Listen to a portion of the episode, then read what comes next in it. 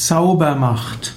Zaubermacht bezeichnet besondere Fähigkeiten und Kräfte, die man hat.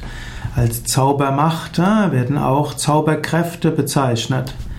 In vielen Religionen und Kulturen werden den Heiligen, den Weisen, den Schamanen Zauberkräfte zugeschrieben und die Zaubermacht zugeschrieben, also außergewöhnliche Fähigkeiten und Kräfte.